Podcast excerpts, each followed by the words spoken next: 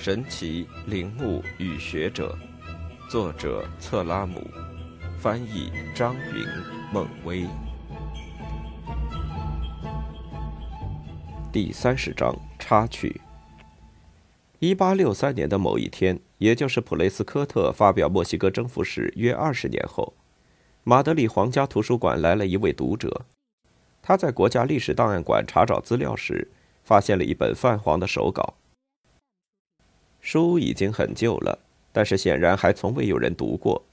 上面标注的日期是一五六六年，书名为《尤卡坦记事》。文中附有一些很奇怪的、乍一看无法理解的速写。作者的名字是迪亚哥·德兰达。若是换成一般的读者，看到这部手稿，便会把它重新放回去。曾经这样做的人肯定为数不少，但是现在拿起他的这个人，碰巧曾在法国驻墨西哥的公使馆当了十年施政员，并且自1855年起担任危地马拉萨拉马地区一个名叫拉比纳尔的印第安人村落的牧师。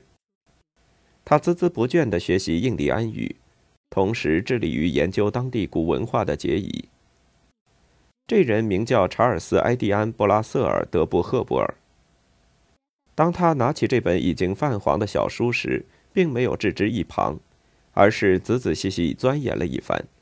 最终得出了一项对于研究中美洲文化极为重要的发现：威廉·席克林·普雷斯科特比斯蒂芬斯大九岁，而布拉瑟尔·德布赫布尔比斯蒂芬斯要小九岁。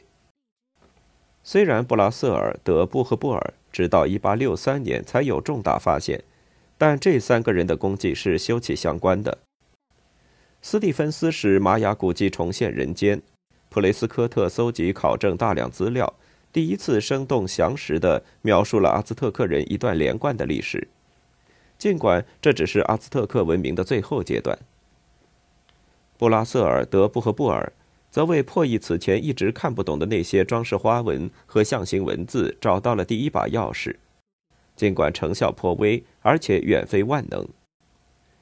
这一发现的重要性暂且不表，我们得要先清楚这些考古学家在美洲进行考古发现时面临的问题。他们截然不同于在旧世界进行考古发现时所遇到的种种困难。苏美尔人来到美索不达米亚之后。在幼发拉底河和底格里斯河之间，从他们最初的定居点，逐渐发展起了巴比伦亚述文化。埃及文化不仅仅发源于尼罗河畔，而且世世代代为尼罗河所滋养哺育。狭长的爱琴海之于古希腊人，正如那些河流之于苏美尔人和埃及人。这就是说，过去发现的那些伟大文明都属于大河文明。因此，考古学家进行研究时，习惯性的将河流的存在视作文明产生的先决条件，但现在这些美洲文明虽然并非大河流域文明，但他们的繁荣和昌盛却是不容置疑的。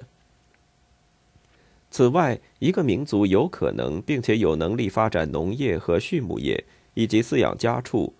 也被视作文明产生的前提。尽管方式与众不同，玛雅人还是从事农业生产的。但是畜牧业呢？事实证明，玛雅文明是唯一一个既没有家畜和驼畜，也没有车舆的人类文明。自古以来，我们就知道巴比伦人和古埃及人的存在，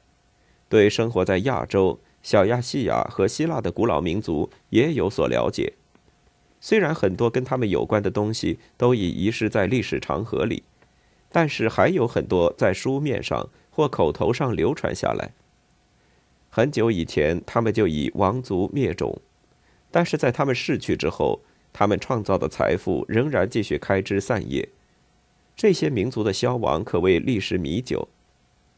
至于美洲文明，我们此前已经提到过，是被斩首的。继西班牙人的铁骑金戈之后，神职人员来到这里，原本能够让我们了解这些民族的文字和图画，被投入木柴垛，付之一炬。墨西哥的第一位大主教唐胡安·德苏马拉加，在一次大规模的焚书中，一举烧毁了所有能够找得到的书籍文献。主教和神父纷纷效仿，士兵们也不甘示弱，把剩下的那些也彻底销毁。一八四八年，当金斯布罗爵士整理他搜集到的古阿兹特克人幸存的文证时，发现竟然没有一份经过西班牙人之手。在西班牙人征服之前，玛雅文明的文献又留下了哪些呢？现在保存下来的只有三部古抄本，一部在德累斯顿，一部在巴黎，另外一部分为两本。现存在西班牙的两个地方，它们分别是德累斯顿古抄本、佩雷斯古抄本、特洛亚诺古抄本和科尔特斯古抄本，其中以德累斯顿古抄本最为古老。既然已经列举了这几部玛雅古抄本，最后还得说一下对他们进行实地取证时遇到的种种困难。在希腊和意大利考古，就是在文明的国度游历。在埃及考古，至少那儿的气候是同纬度地区最为舒适的。那么，谁若在19世纪决定去寻访玛雅人和阿兹特克人新的足迹，那么他就要远离所有的文明，来到一个气候条件极为恶劣的地狱般的世界。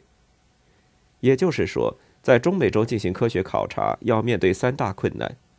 第一是因这些文明本身的特点而提出的不同寻常的课题；第二是资料匮乏。从而无法进行对比或者推导出结论，因为除了那些废墟之外，几乎再无资料可考。第三是当地的自然条件、气候状况和社会环境等造成的重重障碍，以致无法迅速展开科考工作。斯蒂芬斯和普雷斯科特令玛雅文化和阿兹特克文化再现人间，这是一次了不起的发现。但此后，玛雅人和阿兹特克人。再一次从公众的视野中消失得无影无踪。这件事难道不奇怪吗？四十多年过去了，只有极个别的学者对这些民族有所了解，是不是有些不可思议呢？从大约1840年至1880年这段时间里，在这一研究领域，虽然取得了无数的成果，却都不值一提，没有一项真正重大的发现，有点难以想象吧。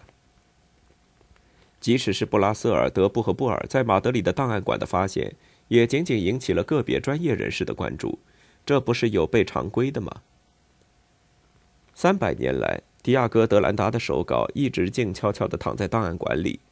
人人都有机会看到它，但却无人关注。